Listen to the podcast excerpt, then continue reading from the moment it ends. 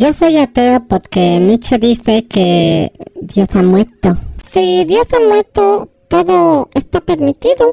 Las tradiciones son el opio del pueblo.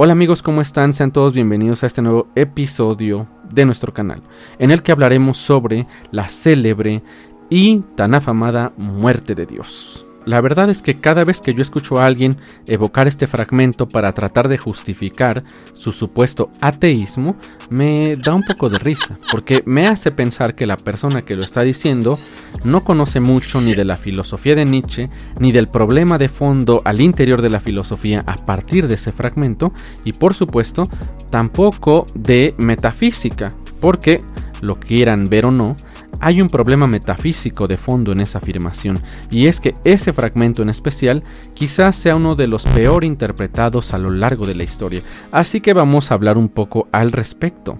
Contexto, pueden ustedes confirmar en varios de los textos de Nietzsche que es un crítico constante y ferviente de lo que nosotros conocemos como el platonismo, es decir, de todas aquellas filosofías que emanan y que toman como fuente a Platón, el mundo de las ideas, la trascendencia y demás asuntos del estilo. Pero el platonismo no solamente se da al interior de la filosofía y de las discusiones filosóficas, también influye y de alguna manera prefigura la teología y la filosofía cristiana de los siglos posteriores. La filosofía de Platón da lugar a problemas de carácter filosófico, dos de los que desde mi punto de vista se encuentran relacionados con la idea que Nietzsche está criticando en el fragmento, es el que postula que la realidad está configurada, estructurada y de alguna manera anclada a una realidad de carácter universal y trascendente, el famoso mundo de las ideas. En segundo lugar, también se dice que la valoración que podemos hacer de los actos humanos está dado en función del carácter trascendente que tienen los valores, los valores morales, la idea de bien, la idea de justicia e incluso la idea de belleza están anclados a ese nivel trascendente al que el individuo debe aspirar y debería conocer. Esta perspectiva con respecto a los valores, a los actos humanos y al modo en que se configura la realidad en su aspecto metafísico va a ser repetida por el cristianismo, por la teología cristiana y diríamos que por la escolástica en general. Dicho esto, entonces la crítica de Nietzsche en el fragmento, donde se habla de la muerte de Dios, está dada en dos sentidos.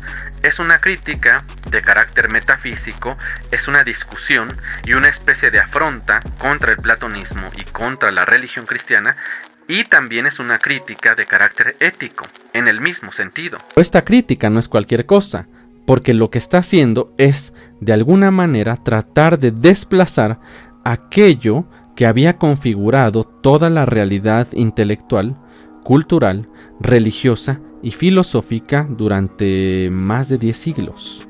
Es como intentar quitar los cimientos de una casa o de un gran edificio. ¿Qué pasa si intentas hacer eso? Si siquiera los intentas resquebrajar, la casa podría venirse abajo. Y eso mismo es lo que está tratando de hacer Nietzsche con su enunciación sobre la muerte de Dios. Es por eso que en el libro dice, ¿dónde está Dios? Nosotros lo hemos matado. Todos lo hemos hecho. Pero, ¿cómo hemos podido vaciar el mar? ¿Quién nos ha dado la esponja para borrar completamente el horizonte? ¿Qué hemos hecho para desencadenar a esta tierra de su sol? ¿Y hacia dónde rueda la tierra ahora? ¿Hacia qué nos lleva su movimiento? ¿Lejos de todo el Sol? Pero lo que sigue es todavía mejor. No nos precipitamos en una constante caída hacia atrás, de costado, hacia adelante, en todas direcciones. ¿Sigue habiendo un arriba y un abajo? ¿No erramos como a través de una nada infinita? ¿no sentimos el aliento del vacío? Que Dios esté muerto significa que el fundamento de la realidad ya no lo es más, ni desde el punto de vista metafísico, ni desde el punto de vista ético.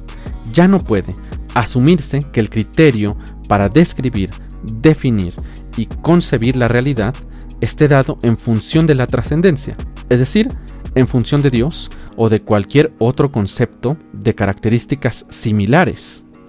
Éxtasis filosófico es lo que estoy sintiendo ahora y que seguramente tú también has sentido cada vez que comprendes una idea y cada vez que la expones. Así que un momento. ¡Wow! Es eso lo que significa la muerte de Dios y no precisamente un argumento firme y acabado contra el teísmo, aunque podría ser útil.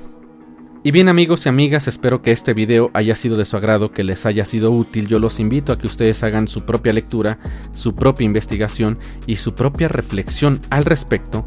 Si este video les gustó, ayúdenme comentando y compartiendo. No se olviden de seguirme en todas las redes sociales y también de escuchar el podcast Filosofar en voz de Diógenes en Spotify. Por supuesto, los invito también a seguir Librería Rizoma en Instagram.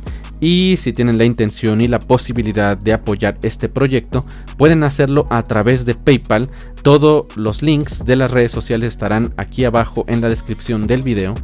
Espero que les haya gustado y no se olviden de que todo esto es para dejar de creer lo que nos han contado y aprender a pensar.